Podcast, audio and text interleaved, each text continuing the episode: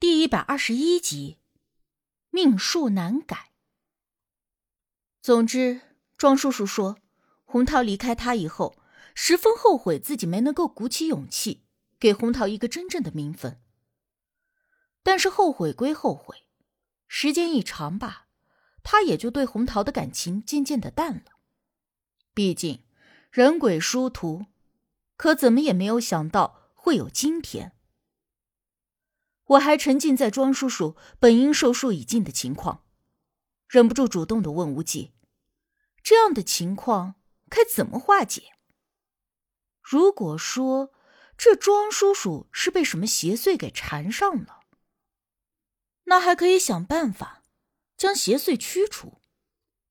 但是庄叔叔并不是因为这些，而是因为本身他就已经该死了，只不过现在。”有一只鬼拼着魂飞魄散的护着他，为他续着命罢了。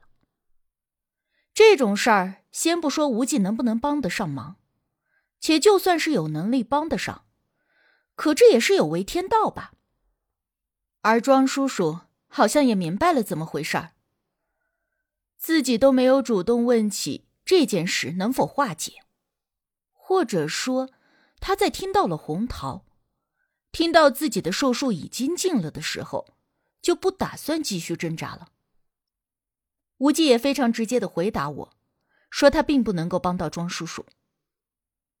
庄叔叔本人听了这些话，并没有太大的反应，而校长似乎还想要让无忌再想想办法，但是话说到一半就被庄叔叔给阻拦了。这样的情况之下，我一时间也不知道该如何应对才好。而校长见我们无法帮助庄叔叔解决问题，便拉着庄叔叔起身告辞。不难看出，走的时候脸上有着不悦。我们走了以后，我立刻就问无忌：“刚才的事情难道都是真的？难道红桃真的能够阻挡住一个人的生死？”无忌说：“他看到庄叔叔的时候也很惊讶，因为他身上的阳火已经都熄灭了。”之前他就有说过，人的身上有三盏灯，或者说三把火，在两肩和头顶。如果人突然一回头，其中一盏灯就会熄灭；而若两盏灯都灭了，那这人就离鬼上身不远了。这三盏灯其实就是人身上的阳火，阳气足的人灯就越亮，阳气弱自然也就越暗。当然，这一般人是看不出来的，但是鬼怪冤孽却看得清清楚楚。而这些冤孽邪祟，有时候就想通过附在人身上来达到某种目的。这种时候，他们就会选择阳气弱的人附身。而有的时候，为了熄灭人身上的阳火，这些冤孽邪祟就会通过一些方式，让人类自己熄灭肩上的灯。比如说，一般大家都听到过。比如说，深更半夜遇上有人在身后叫你，不要轻易回头这种话。有人说的玄乎一点，是担心被鬼怪冤孽叫了名字又答应之后会被勾魂。但其实这只是让你不要贸然的突然回头，导致自己熄灭了肩膀上的阳火。如果你保持阳气具足。即便真的遇上了什么鬼怪冤孽，那他也是拿你没办法的。可你要是轻易回头硬打，阳气变弱，那也就正合了鬼怪冤孽们的心意。趁着你阳气弱又心绪不定之时，就可以轻易的附身。而当一个人身上三丈阳火都熄灭的时候，无外乎只有两个情况：一是死了，二。那就是快死了，没有其他的可能性。可庄叔叔明明是一个大活人，站在我们的眼前，但是身上的三盏阳火俱灭，这就让一向淡定的无忌都不免惊讶了起来。原本早上看到校长的时候，他虽然没有说不帮忙，但也没有想要真的在这件事情上费神，只不过是碍于我的面子，随口应下。想要随便的帮忙处理一下就好，可是看到庄叔叔的情况之后，他便上了心，想要知道这件事到底是怎么一回事儿。才要了生辰八字，仔细的推算了一番，得出的结果依旧让他自己也觉得惊讶。可是这些发生在庄叔叔身上的事，你可以从八字推算出来，但是红桃这个名字，你又是怎么知道的？我对此十分的好奇，而无忌顿了顿，则说道：“红桃一直跟在他的身边。”我先是一怔，但顿时又觉得汗毛直立。你是说，刚才红桃就在庄叔叔的身边跟着？无忌颔首，说：“红桃自己显身于无忌面前，希望通过他的口。”将自己对庄叔叔的爱转述出来，所以无忌才知道了红桃，并且也告诉了庄叔叔。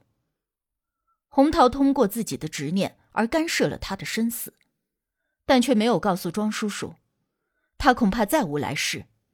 即便他最终真的能够通过一己之力保住了庄叔叔，等待他的也将会是无间地狱。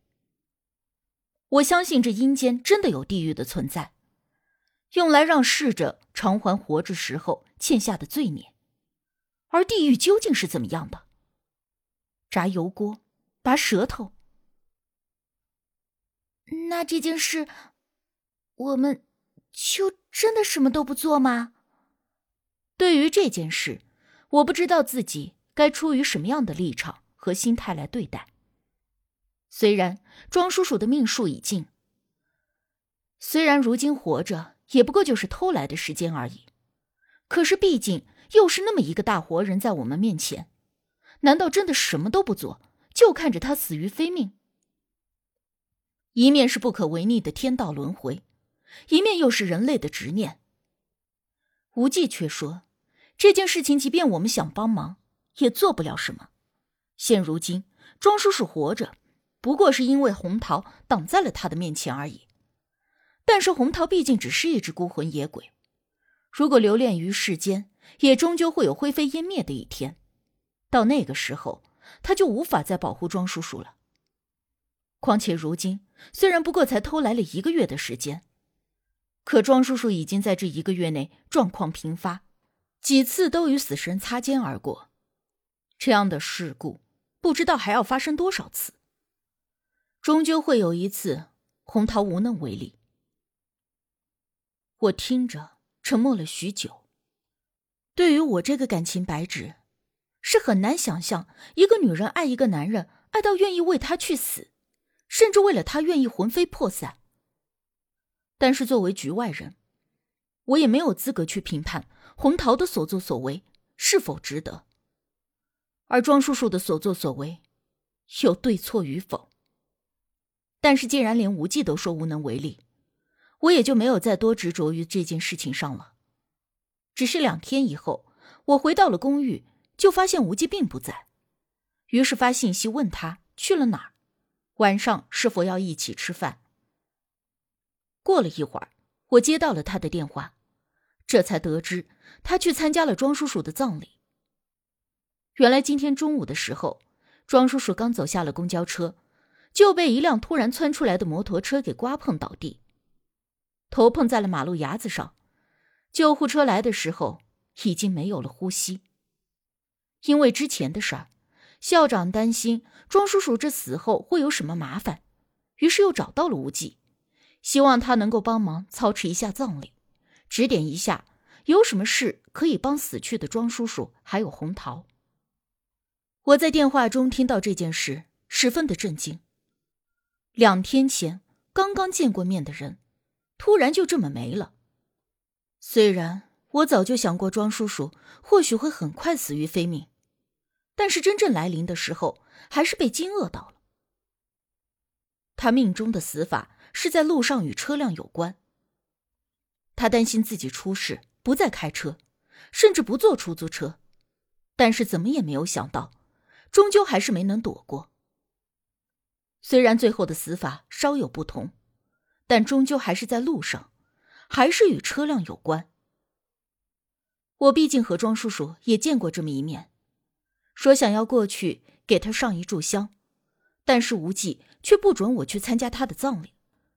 我听着他十分严肃、义正言辞的语气，有点怔愣，心说：不去就不去，怎么搞得好像我不是要去参加葬礼，而是要去自杀似的，大惊小怪。后来我就随便叫了点外卖，在公寓里吃着看电视剧。无忌回来的时候已经八点多了。你怎么回来的这么晚？我看到他回来，就倒了一杯水递过去。无忌显得有些疲惫的样子，接过水杯喝了一口，却目光凝重的看着我，看得我有点毛毛的。干嘛这么奇怪的看着我呀？我奇怪的低头打量自己。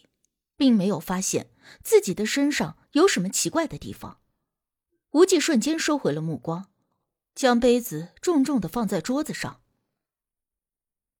你怎么了？出什么事儿了吗？我见他有点奇怪，便斟酌着问他。